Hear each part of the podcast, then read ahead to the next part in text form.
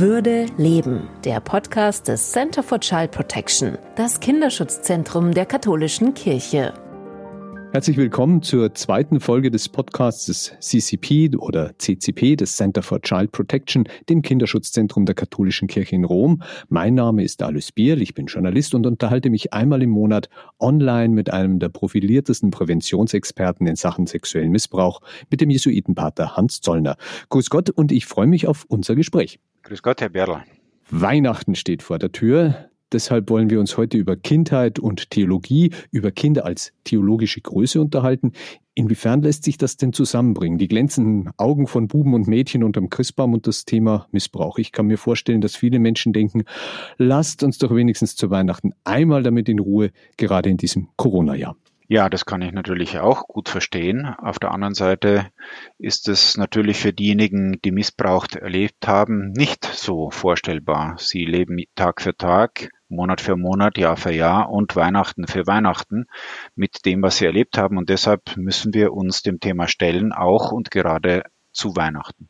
Ja, weil an Weihnachten wird ja die Geburt eines Kindes gefeiert. Was bedeutet das denn für das Christentum, diese Geburt eines Kindes? Es bedeutet vor allem, dass Gott so klein werden wollte wie äh, ein Kind, dass er den normalen Werdegang eines Menschen nachgegangen ist, nacherlebt hat, miterlebt hat. Äh, und dass er so wehrlos und klein in der Krippe liegt, ist ein sehr wichtiges theologisches Motiv auch dafür, wie sehr Gott es ernst gemeint hat, dass er alles mit uns teilen wollte, äh, auch die Geburt und auch den Tod. In den kanonischen Evangelien, also denjenigen, die ganz offiziell ins Neue Testament aufgenommen worden sind, ist eigentlich nur ganz wenig über die Kindheit von Jesus von Nazareth zu erfahren. Das klingt so, als wäre das für die ersten Gemeinden ziemlich unwichtig gewesen. Ja, tatsächlich ist fast nichts über die eigentliche Kindheit und das Jugendalter von Jesus in den Evangelien berichtet. Das hängt sicherlich auch damit zusammen, dass diese Zeit in der damaligen Wahrnehmung eine sehr unwichtige Zeit war bei allen Menschen. Also dass die Kindheit und die Jugend keine große Bedeutung gespielt haben, sondern oftmals nur als Durchgang zum Erwachsenenalter gesehen wurden. Und über Jesus wissen wir auch deshalb wenig, weil sicherlich die Aufmerksamkeit auf seinem öffentlichen Wirken lag. Viele Menschen hatten aber doch irgendwie schon früh in der Kirchengeschichte eine Sehnsucht, sich Jesus als Kind vorzustellen. Ja, das ist äh, natürlich auch deshalb verständlich, weil man ja wissen will, wo dieser Mensch, von dem wir glauben, dass er Gott und Mensch ist, wie er gelebt hat, wie er aufgewachsen ist, wie er zu dem wurde, äh, was er dann auch in der Öffentlichkeit dargestellt hat, wie dieses Kind groß geworden ist, in seiner Familie gelebt hat, mit seinen Freunden zusammen war, was er gelernt hat, was er gearbeitet hat, ja, und wie er dann dazu kam, dass er in die Öffentlichkeit trat. Welche Quellen gibt es denn dafür? Es gibt einige apokryphe e-, Evangelien oder andere Schriften, also Schriften, die nicht äh, in den Kanon der uns bekannten Bibel aufgenommen wurde. Und da gibt es äh, einige natürlich auch mit vielen Wundergeschichten angereicherte äh, Seiten, aber auch nicht so wahnsinnig viel. Kehren wir zurück zur kanonischen, zur offiziellen Bibel. Welche Bedeutung haben denn dort Kinder überhaupt? Ja, das ist, wenn man ins Alte Testament äh, schaut, äh, auch nicht sehr viel zu finden. Es gibt einige Stellen, äh, insgesamt in allen Büchern etwa 70 Stellen, wo das Wort Kind erwähnt wird. Eine der bekanntesten Stellen ist natürlich die Geschichte, äh, wo Salomo urteilen muss, das berühmte Urteil des Salomo fällt, wo es um ein Kind geht, äh, um das sich zwei Frauen streiten und er äh, es schafft, dass dieses Kind gerettet wird. Auf der anderen Seite im Neuen Testament äh, ist nicht sehr oft äh, von Kindern die Rede. Es gibt eigentlich nur wenige Stellen, wo tatsächlich auf Kinder Bezug genommen wird. Und äh, da geht es um drei Dinge. Erstens, dass Jesus äh, die Kinder in die Mitte ruft, in die, in der Mitte sieht, auch einer Versammlung und äh, dass er sie ruft, dass sie zu ihm kommen. Das zweite ist äh, dort, wo Jesus sagt, dass man werden soll wie die Kinder und damit eine Haltung sicherlich ausgedrückt werden soll, bei der es darum geht, dass ich mich beschenken lasse, dass ich weiß, dass ich von Gott alles bekommen muss, dass ich mein eigenes Heil nicht machen kann, dass ich auf ihn angewiesen bin.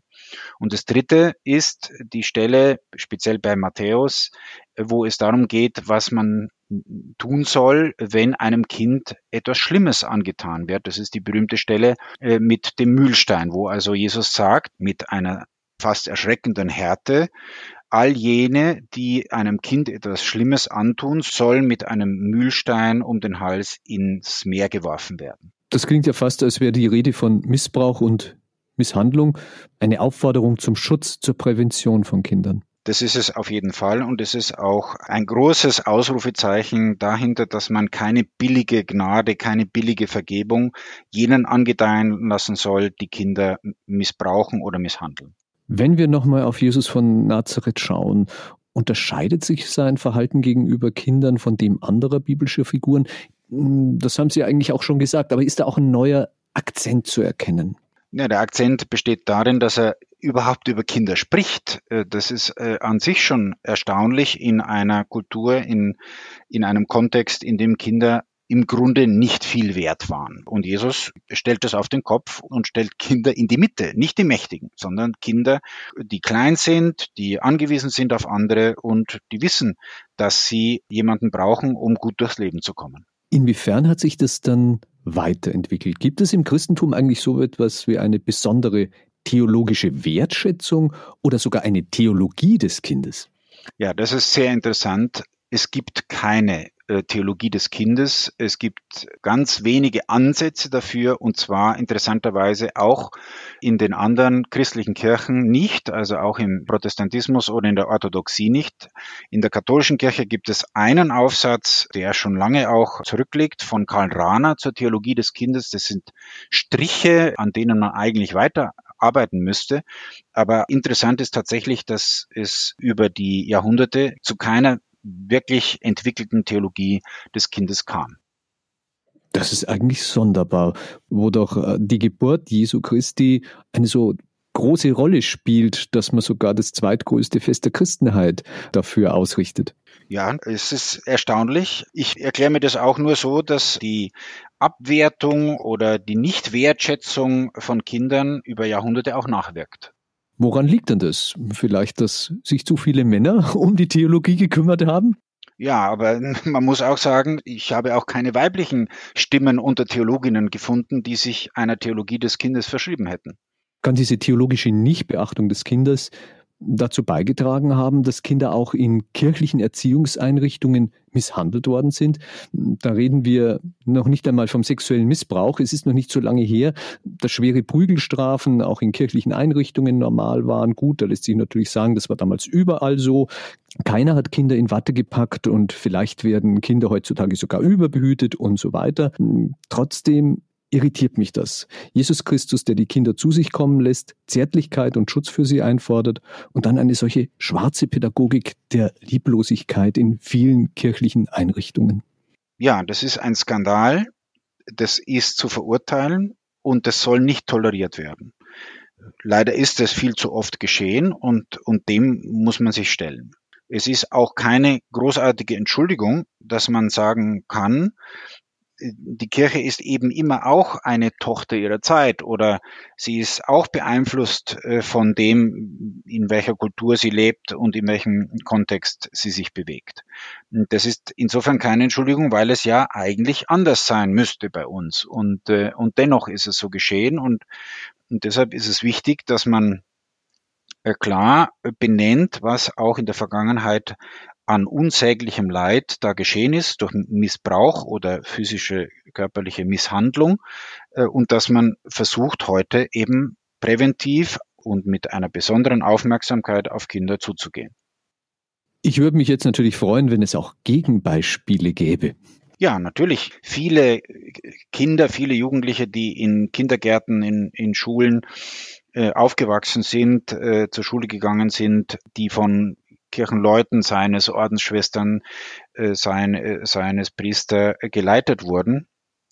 oder von Ordensbrüdern, haben auch er erlebt, dass es anders sein kann. Ich meine, es ist ja nicht nur eine schwarze Geschichte, es ist ja auch sehr viel Gutes geschehen. Und, und ich glaube, sagen zu können, wenn man auch in Länder wie Indien oder in afrikanische Länder schaut, dass dort katholische äh, Schulen und Bildungseinrichtungen insgesamt eine sehr ähm, progressive, eine sehr präventive äh, Art haben, äh, wie mit Kindern und Jugendlichen umgegangen wird. Ich glaube, dass da sehr viel Gutes geschehen ist und, und geschieht.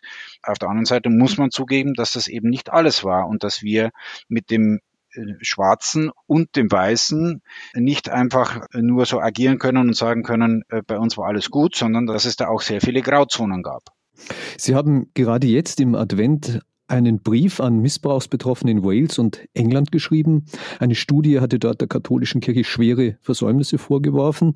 Das haben wir gerade auch besprochen. Und die Opfer hatten sich an Sie, Pater Zollner, als Mitglied der päpstlichen Kinderschutzkommission gewandt. Ja, das geschieht äh, sehr oft. Ich bekomme fast täglich Zuschriften von Betroffenen aus aller Welt und ich versuche dann eben entsprechend äh, mindestens zu reagieren und darauf einzugehen, was das Anliegen, das spezifische Anliegen ist, wobei es sehr oft einfach auch nur darin besteht, äh, zurückzuschreiben. Viele sagen, dass, dass ihnen auch nie geantwortet wurde, wenn sie an irgendwelche kirchlichen Stellen geschrieben hatten und das natürlich für sie nochmal verletzend war. Schreibt sich so ein Brief an Betroffene anders vor Weihnachten als etwa mitten im Sommer? Ja, das kann ich nicht sagen. Ich, das ist immer die besondere Situation, die die Person schildert oder die Personen schildern. In dem Fall waren es ja äh, zwei Frauen, die sich als Vertreterinnen einer englischen Organisation von Missbrauchsopfern in der katholischen Kirche deklariert haben. Und gut, dann hängt es nicht von der Jahreszeit ab, sondern von ihrem Anliegen, von dem, was sie schildern und von äh, dem, was ich in dem Moment auch anbieten kann. Einfach, einfach nur zurückschreiben, dass ich es gelesen habe, dass ich es äh, versuche zu verstehen, dass ich auch einen Ausdruck dessen äh, auch immer mitgebe, wie sehr mir das leid tut und wie sehr ich hoffe, dass sie mit dem erlittenen Leid auch umgehen können. Aber beim Blick auf den kleinen Jesus in der Krippe wird doch da deutlich, dass dieser Schutzauftrag von der Kirche nicht ausgeübt worden ist. Ja, insofern ist natürlich eine besondere Situation an Weihnachten, weil mm, ich mir vorstelle, dass Menschen, die als Kind missbraucht wurden äh, oder misshandelt worden sind, in einem kirchlichen Kontext durch Vertreterinnen und Vertreter der Kirche, dass die bei so an so einem Fest auch nochmal an besonders an diese Angst, diesen Schmerz, diese offene Wunde erinnert werden und vielleicht sogar an, an so einem Fest auch diese Wunde nochmal aufgerissen wird. Insofern ist es eine besondere Verpflichtung, vor der wir stehen, dass wir das Kind Jesus wirklich anschauen, wirklich uns von ihm beeindrucken lassen und dass wir auch bereit sind, das zu tun, was er uns aufträgt, wie wir mit Kindern umgehen sollen. Nun hat vor Weihnachten der Erzbischof von München und Freising, Kardinal Reinhard Marx, eine Stiftung gegründet, deren Grundstock er aus seinem Privatvermögen finanziert. Diese Stiftung soll Missbrauchsbetroffene unterstützen. Was war denn der, Ihr erster Gedanke dabei? Der Sinn der Stiftung ist streng genommen nicht, dass Missbrauchsbetroffene unterstützt werden, sondern dass Aktivitäten unterstützt werden, Projekte gefördert werden, die in Zusammenarbeit mit Betroffenen zunächst mal erarbeitet werden sollen. Es gibt da auch noch keine konkreten Pläne, weil das sich erst auch im Gespräch mit Betroffenen ergeben soll. Es geht darum, dass Lernräume geschaffen werden, dass man von beiden Seiten, von Kirchenseite und von betroffenen Seite ins Gespräch kommt und dass man sich dann eben gemeinsam an das herantastet, äh, was helfen kann, speziell auch mit den Fragen von geistlichem Missbrauch, von der Wunde, die der sexuelle Missbrauch auch für den Glauben geschlagen hat, auch in der Spiritualität hinterlassen hat, wie damit umgegangen werden kann. Ist diese Stiftung auch eine Bestätigung der Arbeit des CCP und ein ideelles Weihnachtsgeschenk für das Kinderschutzzentrum, das ja auch mit der Stiftung kooperieren soll? Das ist es sicherlich, weil wir äh, äh, tatsächlich auch uns damit die Möglichkeit gegeben wird, etwas zu tun, was wir schon von Beginn an ins Zentrum unserer Aufmerksamkeit gerückt haben wollten und auch immer wieder versucht haben, ähm, mit Betroffenen zu sprechen, auf sie zu hören und tatsächlich einen gemeinsamen Weg zurückzulegen. Das ist jetzt durch diese Stiftung auf ein anderes Niveau gestellt worden und wir hoffen sehr, dass wir auch bald im neuen Jahr dann konkrete Schritte tun können, um sowas zu entwickeln. Pater Zollner, was bedeutet denn diese Stiftung von Kardinal Marx kirchenpolitisch? Was ist das für ein Signal nach innen? Also nach innen ist es natürlich ein sehr deutliches Zeichen. Erstens, weil es um eine Menge Geld geht, die ermöglichen wird, aus den Einkünften der Stiftung, dass man mittel- und langfristig Projekte auch nachhaltig angeht. Zweitens, es ist aus dem Privatvermögen von Kardinal Marx, das ist ein sehr starkes Zeichen. Es geht nicht um Kirchensteuermittel, es geht nicht um andere Quellen, sondern der Kardinal geht an die eigene Geldbörse und gibt etwas davon für diesen Zweck. Und das ist klar ein Zeichen nicht nur an die Öffentlichkeit, sondern eben auch an die Mitbrüder im Amt, also Bischöfe oder andere, die da auch mit Verantwortung tragen. Und das Dritte ist, er gibt dieses Geld für diesen Zweck und, und wie er ja auch selber gesagt hat, er sieht darin einen Beitrag dazu, dass wir einen, einen neuen Weg suchen gemeinsam. Wir wissen das noch nicht, wie das gehen kann und es wird auch noch ein sehr anfordernder Weg sein, aber das ist damit gelungen und ich glaube, dass wir schon sehen, dass das Bewegung auch in der öffentlichen Debatte in der Kirche bringt. Diese Folge unseres Podcasts Würde leben erscheint ja zu Weihnachten. Wie haben denn die Missbrauchsskandale Ihren persönlichen Blick auf Weihnachten verändert? Wie feiern Sie dieses ja für viele Menschen so wichtige und zentrale Fest. Für mich ist, ist Weihnachten tatsächlich insofern besonders, als ich seit vielen Jahren meine Exerzitien, den Rückzug eine Woche ins Schweigen und äh, ins Beten, immer eben nach Weihnachten beginne. Genauer gesagt am zweiten Weihnachtsfeiertag. Und das wird jetzt auch heuer so sein, obwohl es natürlich leider äh, nicht dort geht, wo ich äh, in den letzten Jahren immer war, nämlich in einem Schwesternkonvent. Die können mich aus dem besagten Grund dieses Jahr nicht aufnehmen.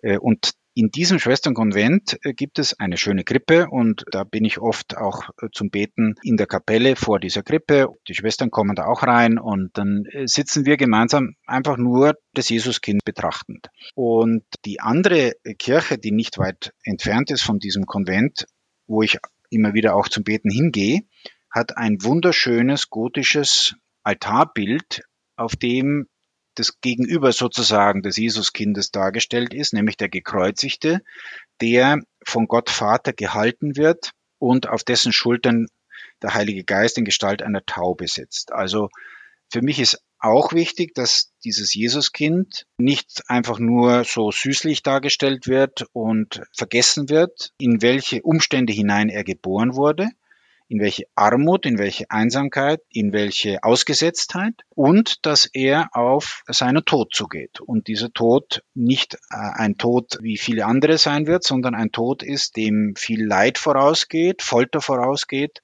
und der dann am Kreuz erlitten wird. Und äh, diese Spannung zwischen dem Jesuskind in der Krippe und dem Jesus, der am Kreuz für uns stirbt, damit alle unsere Sünden und alle unsere Verbrechen gesühnt werden, damit wir heil werden, damit wir eine Hoffnung haben. Das ist für mich äh, in der Weihnachtszeit immer der Kern dessen, wo es für mich in meinem Leben und in, auch in der Aufgabe im Kinderschutzzentrum gehen muss. Mit der Weihnachtszeit geht auch ein Kalenderjahr zu Ende. 2020 war auch ein Jubiläum in Anführungszeichen. Vor zehn Jahren explodierte das Thema Missbrauch und die Schockwellen treffen bis heute die Kirche. Niemand weiß das besser als Sie.